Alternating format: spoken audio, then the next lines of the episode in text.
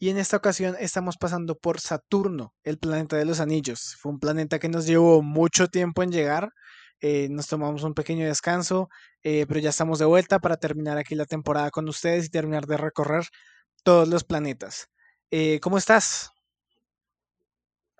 Bien, pues muy alegre de estar contigo de nuevo hablando para todos los que nos escuchan.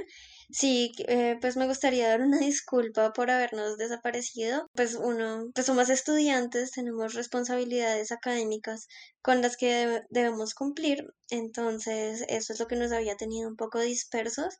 Pero estamos de vuelta, muy contentos de hablar con ustedes y bueno, eso es lo importante. Eh, antes de empezar con el tema principal, eh, pues ahorita em, para 4 de mayo de 2021, cuando estamos grabando este podcast, eh, pues Colombia está pasando por un momento muy difícil. Realmente estamos tratando de hacer lo mejor que podemos. Le mandamos todo nuestro apoyo e intentamos apoyar todo lo que podemos con la situación actual del país y, y esperamos realmente un futuro mejor. Entonces, me parece importante reconocer esto antes de empezar con el tema. Y sí, claro, si bien es cierto que estamos pasando por un momento difícil en la sociedad colombiana, un momento bastante tenso, este mensaje tiene claramente el propósito de desearle fuerza a nuestra sociedad, fuerza y tranquilidad y mucha, mucha paz, porque definitivamente deseamos ese mejor futuro. Ahora sí podemos empezar con nuestro tema de hoy. Sí, el tema de hoy, ya volviendo un tono un poquito más animado, Ah, es una película de Netflix. Y en esta ocasión vamos a hablar de la película The Mitchells vs. The Machines, o Los Mitchells contra las máquinas, que antes se llamaba Connected, que me parece que tuvo un montón de problemas de distribución, pero lo bueno es que llegó a Netflix y está en nuestras manos y la podemos ver, esa frente a nosotros, y queremos hablar un poco de ella. La película está dirigida por Michael Rianda y es otra vez una producción de Phil Lord y Chris Miller. Eh, un par de productores que ya nos habían traído excelentes películas como Spider-Verse y otra muy divertida película como las películas de Lego.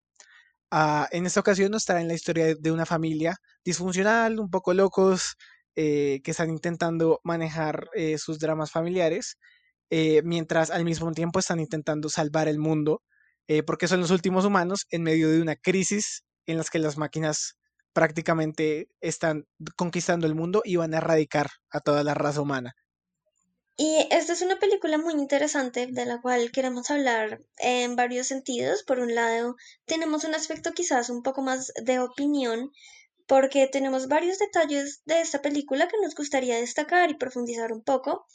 Asimismo, también hemos pensado en algunos detalles más analíticos e interpretativos en el sentido en que hay cosas interesantes como la representación de la familia, el uso de la tecnología, las dinámicas sociales que desenvuelven entre familia y tecnología. Hay un montón de cosas interesantes que nos gustaría compartir con ustedes. Eh, sí, no siendo más, eh, vamos a adentrarnos en el planeta.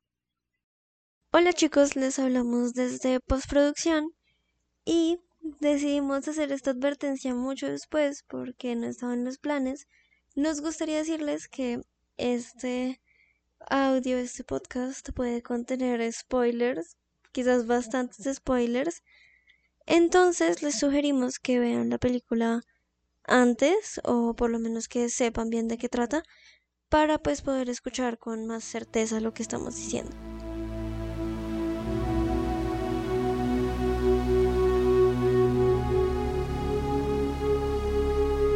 Muy bien, entonces primero queremos hacer una parte más crítica, digamos, de opinión.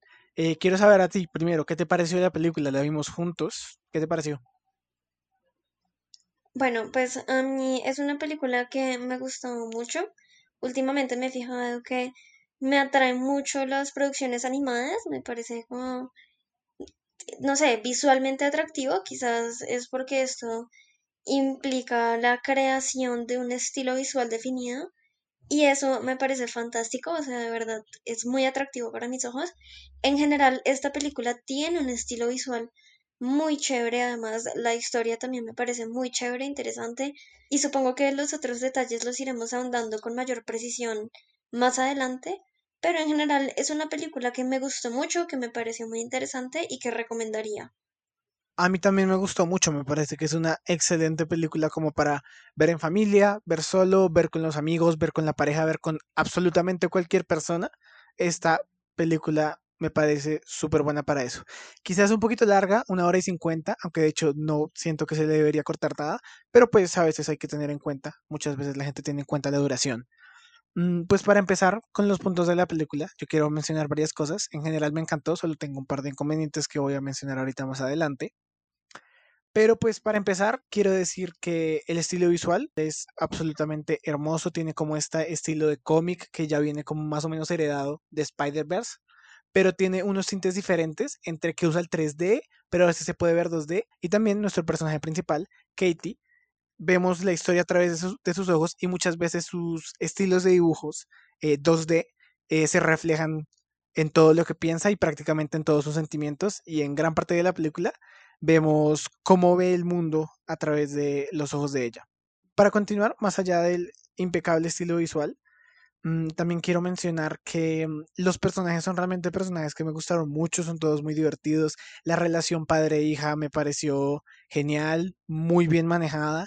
Y una cosa que quiero mencionar especialmente es que hay unos momentos en donde se ven como videos viejos, familiares, eh, cuando eh, Katie era pequeña. Y también un par de dinámicas familiares que se lograron capturar perfectamente en esta película. Me parece que se sienten muy auténticas, ¿cierto? Sí, en general hay un estilo como de autenticidad, creo que le pegaste muy bien a la palabra, como más acertada, que se desarrolla muy bien a lo largo de toda la película porque en general los comportamientos, a pesar de que son caricaturescos y que quizás eso tiende como de alguna forma a la exageración de algunas cosas, especialmente gestos, me parece que hay una construcción de personajes que actúan de forma muy genuina, de forma muy real, como lo haría uno con su familia. En muchas ocasiones, digamos que a nosotros se nos muestra una familia, no, no le llamaría disfuncional porque no lo es para nada, sino una familia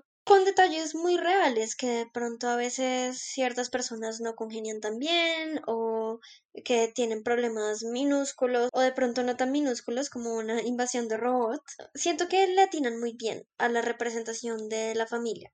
Eso me gusta, de verdad me gusta mucho. Sí, a mí también me encantó toda la parte familiar, eh, cada rol que tiene cada personaje. Katie me gusta que es una adolescente realista, como que uno entiende que está fastidiada por ciertas cosas, pero no es este tipo de fastidio que a veces uno ve en series y películas que absolutamente todo le molesta. No, es alguien que eh, se controla, que sabe que está en familia y que sabe que a veces tienen que aceptar las cosas. Y eso me pareció muy realista y quizás una mirada más positiva a la que usualmente nos muestran como del adolescente fastidioso. Sí, mira que yo también me esperaba como esa representación así como de el adolescente que permanece iracundo y que siempre es como súper explosivo. Y no, está muy lejos de ser eso, lo cual me parece bueno, me parece mucho más acertado porque normalmente, y me gustaría decir que muchas relaciones familiares no son así de violentas. Otra cosa que a mí me gustaría destacar es que esta película hace críticas a las dinámicas sociales, hace críticas al uso de la tecnología. Sin embargo, me parece que está muy bien ejecutada esa crítica porque es muy nivelada, digamos.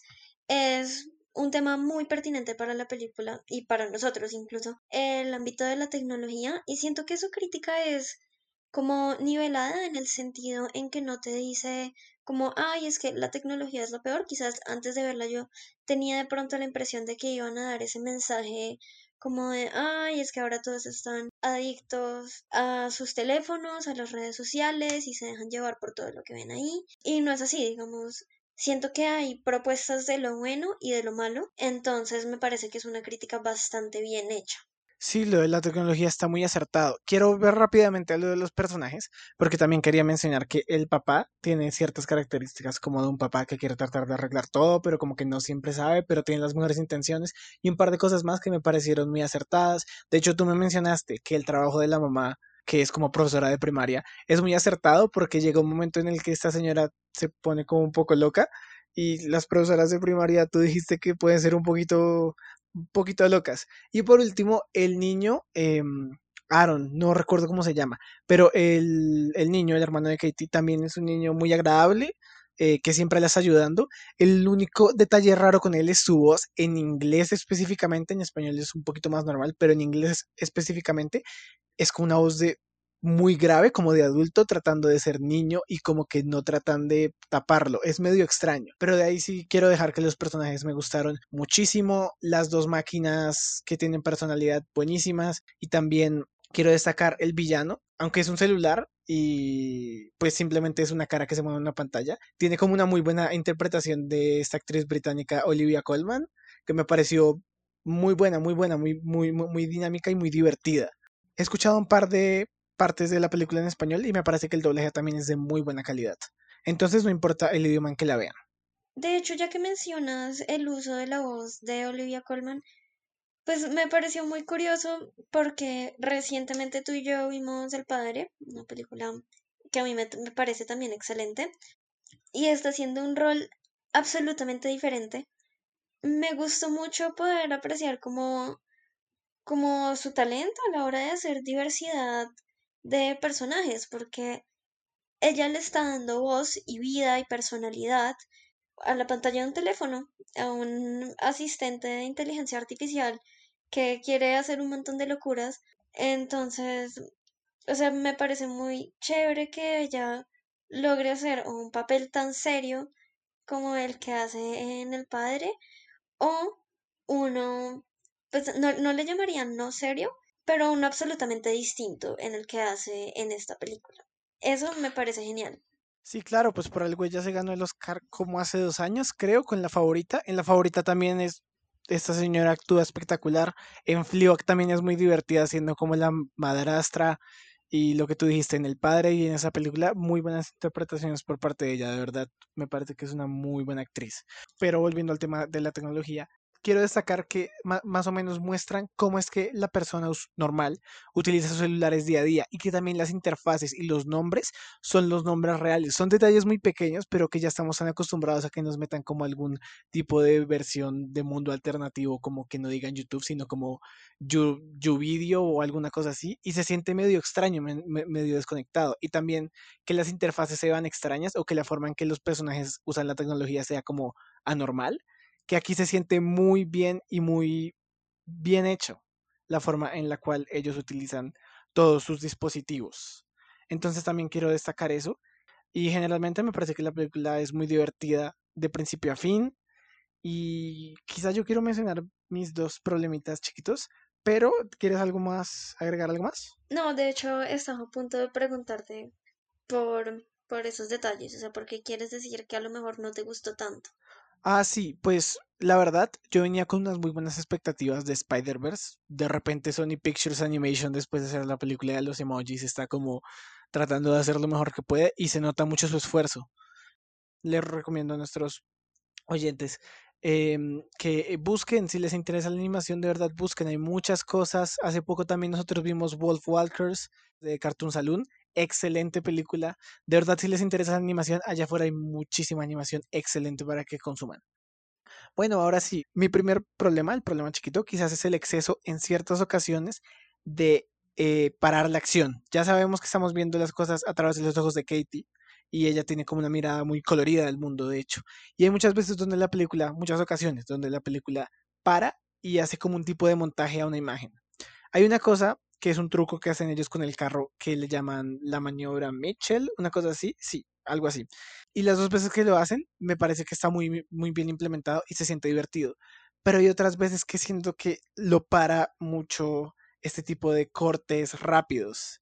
Entonces, me parece que eso es una pequeña falla que a mí me molestó, especialmente en una escena donde eh, se siente el peligro o como que se siente que realmente algo está yendo mal y es muy emocionante la escena y tiene una excelente pantalla dividida donde vemos la reacción de todos nuestros protagonistas y de repente deciden meter un chiste que ya habían hecho antes sobre un filtro de gato y me parece que ahí me desconectó completamente, me hizo decir como, ¿esto qué tiene que ver? O sea, no me gustó tanto. Pero, ¿tú qué piensas? ¿Tú qué piensas? Bueno, pues yo lo he estado pensando mucho, bastante, de hecho. Y de pronto quizás a lo mejor, tal vez, esas como integraciones de como muñequitos y stickers y cosas me disgustan ligeramente. Entiendo que encaja perfecto con esta posición subjetiva de Katie, o sea, que nos muestran el mundo desde la vida de ella, desde los ojos de ella, y tiene mucho sentido que eso esté ahí por el tipo de personalidad que le dieron. Pero para mí, como espectadora y como alguien que no es Katie, me parece cansado. Y lo primero que pensé, justo cuando vi la película y te lo dije, es que me parece cansado que a veces sí hay como exceso de esas es que no sé ni cómo llamarle, como interrupciones para poner stickers. Sí. Pero lo he pensado más y creo que no me gusta. Sí siento que corta con mucha fuerza la continuidad y el ritmo, o sea, es lo que tú estás diciendo. Me parece muy extraño que en plena escena de acción me pongan como un elemento que no es de acción, como si el mundo se detuviera y de alguna forma siento que es acertado porque una vez es cuando está en momentos de adrenalina, sí piensa como cosas, como cositas estúpidas. Qué pena, no sé si puedo decir eso, ya lo dije. Pero no sé, me, me parece que aunque sea acertado, corta con la continuidad. Y me duele más la cortada de esa continuidad y del ritmo que lleva la película. Sí, es cierto. Yo lo que digo, realmente el sticker, la maniobra Mitchell, ese sí me dio risa, especialmente la segunda vez. Eh, no sé, no sé por qué es específicamente, pero sí, o sea, realmente es un problema muy pequeño dentro de una muy buena película. Y mi siguiente problema es la gran cantidad de conveniencias, o como se conoce más o menos, es Deus ex machina, como si estuviera salvado por la máquina, como algo que, uy, salvó absolutamente a los protagonistas. Y me parece que dentro de un entorno donde son los únicos humanos y, bueno, eso es otra cosa pequeña. No pienso absolutamente que de verdad puedan ser los únicos humanos. Pero bueno, supongamos que son los únicos humanos, que son los únicos humanos y hay tantas máquinas, eh, muchas veces tienen que salvarse por cosas demasiado cercanas. No, eh, muchas veces tienen que salvarse por cosas un poquito convenientes y quizás difícil de escribir, pero me parece que a veces hay unas conveniencias que de verdad ya son como muy... no me gustan. Una de ellas, que mm, por lo menos fue la más fuerte que yo noté, es que, bueno, en un momento ella está como a punto de tener una caída que sería muy grave. Está cayendo cerca de un camino, pared, que hagan de cuenta que es como una pared, está en vertical, está subiendo por ahí, se cae y preciso esa especie de pared, camino, dice como que se activa algo magnético. Entonces ya ella no se va a caer. Uy, eso sí me pareció como, como demasiado. Como que ya no supieron qué hacer, solo necesitaban meter la acción y el drama y la tensión de ¡Ah! le puede pasar algo. Ay, no, se cayó. Pero luego como nada, nada, nada, mentira, no se cayó. Siento que utilizaron ya como una medida muy extrema de ya no sé qué hacer, qué nos inventamos. Sí, y realmente esas conveniencias se pueden justificar con el hecho de que la película no se toma tanto en serio y que realmente lo que importa es lo que, como todos sus acontecimientos, y un montón de detalles pequeños que simplemente son conveniencias y que hacen que la película no se sienta como tan perfectamente conectada. Y hay ciertas cosas que son chistes antes, o tienen como un resultado más adelante, un, un, resultado que ayuda a los protagonistas, como por ejemplo el del perro, que los robots se confunden identificando al perro.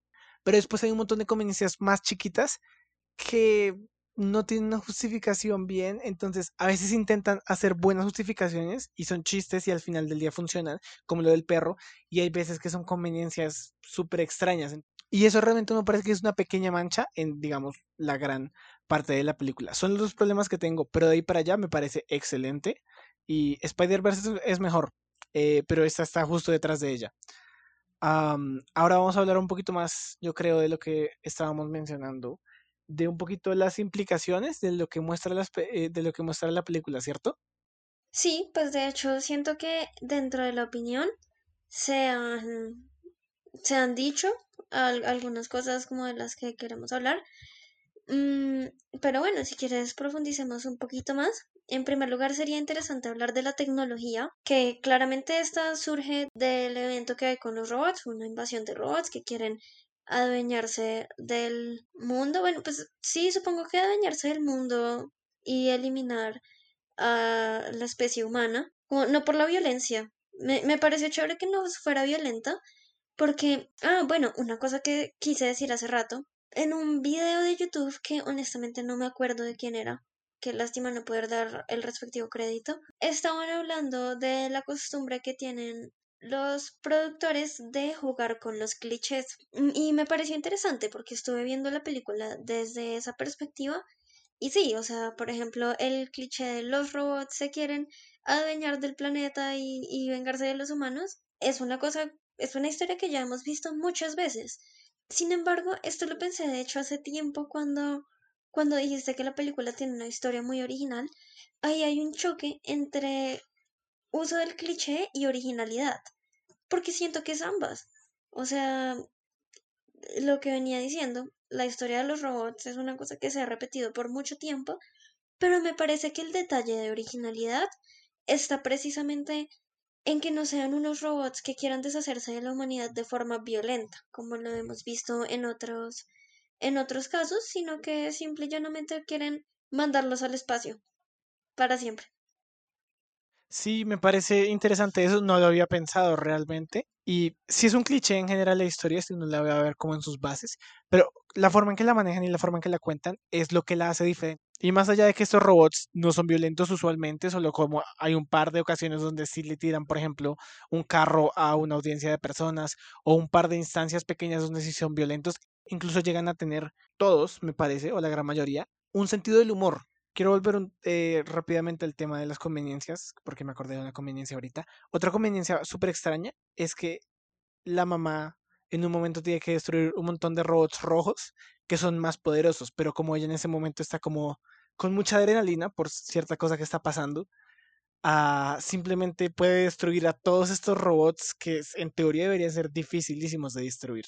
Da para un muy buen chiste, y para como una secuencia muy divertida, pero también me parece que se siente un poquito no tan bien justificado.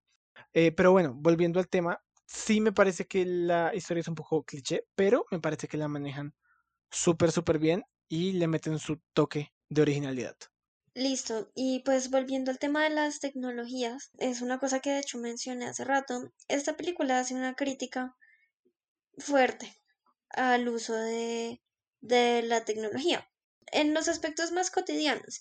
Por ejemplo, estamos en el comedor, estamos en un momento que, en mi opinión, debería disponerse para comer, para estar con las personas, pero todos tenemos el teléfono en la mano y ya estamos acostumbrados a eso. De hecho, me parece muy vigente la importancia que tienen los computadores en un momento como este. No pierde para nada la vigencia en un momento de pandemia como este. Entonces, la importancia que tienen los dispositivos para uno digamos, en Katie está en la capacidad de producir películas, eh, digamos que ella es una cineasta, es lo que desde siempre ha querido ser, y tener esos dispositivos es muy valioso para ella. También esto da cuenta de cómo nosotros nos relacionamos con nuestros dispositivos que se inmiscuyen muchísimo en nuestra vida cotidiana. Sí, y otra cosa muy interesante que hace la película es, es una escena pequeña, realmente es un, literal un diálogo, pero es un diálogo donde el dueño de Pal Labs, que es como el típico así millonario joven, eh, menciona algo así. Que casualmente se llama Mark. Ah, sí, que casualmente se llama Mark, eh, que su voz la hace Eric Andre. Buen comediante, un poquito extraño, pero buenísimo. Em, básicamente menciona algo así que es como yo que iba a saber que algo malo iba a pasar cuando le di un montón de datos a una inteligencia artificial eh, en medio de este monopolio de mm, en medio de este monopolio tecnológico o algo así. Es algo más o menos así. Creo que tú la tienes más clara, entonces, por favor, recuérdame. Sí, bueno, es una escena pequeña, muy corta, o sea, perfectamente de 20 segundos. No es ni una escena, es un diálogo. Sí, sí, solo un diálogo. Tú que de hecho sabes más de eso que yo. Mm, pero a mí me parece muy diciente. O sea, cuando la vi yo quedé como, uff. Porque, bueno, en principio el personaje dice como que sí, que lamenta haber regalado los datos de las personas a una inteligencia artificial que implica un monopolio empresarial digital e incluso meterse en este monopolio que no tiene regulación alguna. Y bueno, esto nos lleva a un problema denso que pues está en auge, que es la gobernanza de Internet. Es, digamos, algo muy confuso que cada país o región está tratando de hacer como legislaturas específicas, pero es muy difícil porque la gente usa Internet, todos usamos Internet, nosotros para hacer este podcast, ustedes que nos escuchan, sabemos manifestarnos en redes sociales, todo. Pero son muy pocas las personas que saben cómo funciona Internet. Y es por eso que la regulación de este medio, o como quieran definirlo, es muy difícil, porque nadie sabe cómo hacerla, porque nadie sabe verdaderamente cómo funciona. Eso es pesadísimo y empezaríamos a hablar, no sé, por ejemplo, de asuntos de privacidad. De hecho, esto se ve claramente en la película cuando inmediatamente después de que empieza la invasión de los robots, lo que hace el papá cuando asocia como la empresa con la invasión de robots es destruir los teléfonos. Mm, porque claro, ahí hablamos de privacidad y que casi que se está volviendo algo de alguna forma inexistente o por lo menos difuso y de mecanismos de control que tienen las empresas principalmente sobre nuestra información. Entonces siento que aquí hay un asunto político de la gobernanza de Internet y del uso de dispositivos y, em, plataformas digitales muy fuerte. Sí, es una discusión bastante actual. Una cosa que quiero mencionar rápidamente es que esta es una película que se siente muy actual, se siente muy, muy pertinente para el momento, pero de hecho me causó curiosidad saber que también irá a envejecer dentro de unos 10, 20 años por esa misma cualidad o característica. Eh, realmente lo que quería mencionar era que es un tema que está muy en auge últimamente. O sea, nuestros datos en Internet, todo lo que saben de nosotros, nuestra ubicación, y realmente no sé tanto de él, pero realmente siento que me da miedo, o mucha gente le da miedo, es, es, medio incómodo pensar que esas organizaciones tienen tanta información sobre nosotros y que nosotros mismos se las dimos. y, ya estamos incluso tan familiarizados con esa idea, tan, ya nos parece tan normal que ya no nos molesta. O sea, la privacidad básicamente empieza a generar un nuevo significado completamente, o sea, ya casi que no hay privacidad. Y lo que tú mencionabas, de hecho no lo mencionabas, pero alguna vez lo mencionaste en una conversación que tuvimos sobre una lectura.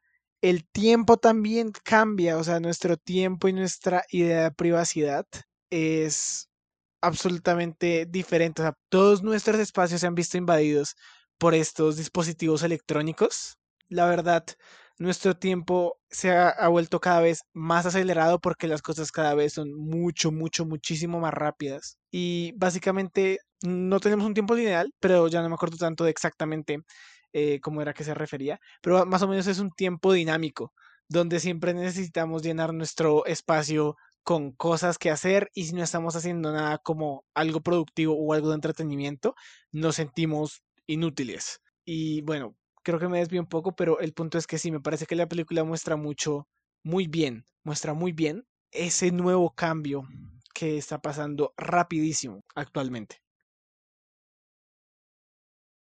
Bueno, esto que tú hablas de actualidad, espero poder poner en postproducción la referencia a la respectiva de lectura de la que hablas, porque Dale. Y aquí estamos de nuevo desde postproducción y nos gustaría comentarles que esta referencia que en ese momento no pudimos recordar es pertenece a un libro de Carlos Escolari titulado Hipermediaciones, elementos para una teoría de la comunicación digital, que fue publicado en el 2008. De aquí es donde sacamos esta información y consideramos importante que lo supieran porque esa lectura sí siento que también es muy pertinente y que de hecho se puede equiparar muy bien con la interpretación de la película y los conceptos que manejaban en esa lectura que se ven resignificados gracias a la tecnología son tiempo y espacio. Y bueno, el tiempo al que tú hacías referencia, no recuerdo estrictamente cómo lo llamaban, pero como lo explicaban, se trata de un tiempo en forma de red. Hay muchos vectores yendo en diferentes direcciones. En... Es que hablar de momentos es raro. Simplemente sugiero a nuestros oyentes que lo imaginen como una red que no termina. Porque el tiempo dentro de Internet es diferente. absolutamente no hay, no hay diferencias horarias, por ejemplo, cosa que sí manejamos en el tiempo real. Quizás no hay tanta distancia temporal con las demás personas. Y cuando empezamos a hablar de distancia, es cuando nos metemos en el tema de espacio. Esto me gustaría abordarlo también desde un ejemplo de la película, y es que la tecnología, claramente, entre las bondades que muestra la película de la tecnología, es que nos acerca. Y eso lo vi en el caso concreto de mm, el acercamiento que tiene Katie con las personas de la universidad a la cual va a asistir. Esto antes de entrar a la universidad. Es algo que yo de alguna forma pude ver. Yo antes de entrar a la universidad conocí a una persona, a una amiga, gracias a las redes sociales. Y siento que esto es algo que en otras oportunidades no se hubiera podido dar y de pronto una persona, me atrevería a decir cinco o seis años mayor que yo, entró a la universidad quizás sin conocer a personas que iban para su carrera. Y en este caso, Katie ya era amiga de personas antes de entrar a la universidad. Digamos que esta distancia se ve totalmente eliminada. Sí, y también lo mencionamos ahí que toda esa parte sí da como un poco como de sensación de pandemia, esa, esa videollamada que tiene ella y todas esas formas en las cuales eh, se comunica con su amiga. Y de hecho, también es su interés romántico. Una cosa rápida aquí, el personaje principal, Katie, de hecho, es parte de la comunidad LGBTIQ, pero me parece que simplemente muy bien y no se hace ningún gran alboroto. Y me parece genial que lo muestren como algo completamente normal, que es lo que es, normal. Pero sí, realmente me parece que la película muestra muy bien esas formas que tenemos de conectarnos. Y de pronto por, eso ese era su, su nombre original, Connected, de cómo nos conectamos así, pero también conectamos como con nuestra familia. Y Connected es un buen nombre, pero me pareció un poquito genérico. Y ese otro nombre es mucho más loco, pero no es el mejor nombre. De todos modos, le pueden decir como quieran. Y por último, un tema que nos pareció muy interesante fue el de la familia eh, que son amigos de los Mitchell, que son como esta familia Instagramer, eh, yoga, eh, super fitness, y que realmente venden una imagen en redes sociales que ya estamos muy acostumbrados a ver como esa imagen del mundo perfecto y de las personas perfectas. Y nos parece a ambos que eso tiene como ciertas implicaciones interesantes y que también puede ser por lo menos en el día a día, no es tan bueno ver siempre esa perfección del mundo. Sí, muy interesante esto que mencionas, o sea, es importante y de hecho me parece verdaderamente vigente porque es un problema que quizás hemos visto mucho ahorita con Instagram y con TikTok. Y bueno, no quiero ahondar mucho en eso, pero está este asunto del algoritmo de TikTok que empieza como a mostrarte gente súper perfecta que encaja en estándares de belleza estereotípicos y, y que en mi opinión son incorrectos y que tal como tú dices son perjudiciales para las personas, para su tranquilidad, para su paz, para su estabilidad emocional. Y esto me pareció muy preciso, de hecho nos lleva al, al otro tema que es familia, las representaciones de la familia, que es como el punto medio entre familia y tecnología, porque podemos ver claramente cómo los comportamientos que tienen las personas con la tecnología afectan sus formas de pensar, sentir y actuar. Y listo, ya quizás nos estamos extendiendo mucho con esta parte de tecnología. Y para empezar con el asunto de familia, tal como lo habíamos dicho antes, me parece que es una familia que está muy bien representada. Tú sé que también opinas lo mismo. ¿Qué dices de esto? Eh, sí, la forma en que se relaciona la familia con la tecnología, específicamente con esta familia perfecta, es muy buena porque todos conocemos ese perfil que es como un lugar perfecto, una persona perfecta, con un físico hermoso, sus relaciones son divinas, o sea, todo es absolutamente perfecto en la vida de esta persona, de esta familia, y me parece que la representación es muy buena y nos recuerda mucho a lo que vemos día a día. Pero, en resumen, La familia Mitchell contra las máquinas es una muy buena película. Quizás aquí nos fuimos un poquito sociales, un poquito, no sé si académicos, pero me parece muy interesante ver este, este aspecto de las películas, aunque sean películas animadas. Eso no las desmerita para nada. Eh, me parece muy interesante ver como toda esta parte de cómo nos muestran las películas que nos muestran y relacionarlos con nuestro día a día. Entonces, la película es buenísima, tiene una muy buena escena en un centro comercial con unos Furbis. Si van, si van a verla perfectamente, la pueden ver solo por esa escena de los Furbis y del centro comercial. Me encantó. La escena de los Furbis es excelente. El sujeto que pensó eso es un o una genio, de verdad, excelente, gran parte de la película. Muy buena, en serio que muy buena, o sea, tiene que ser muy divertida para que la destaquemos aquí. Entonces creo que eso es todo, estamos ansiosos por ir al siguiente planeta y algo más que agregar. No, gracias a todos por escucharnos y nos escuchamos en una próxima ocasión. Chao. Chao.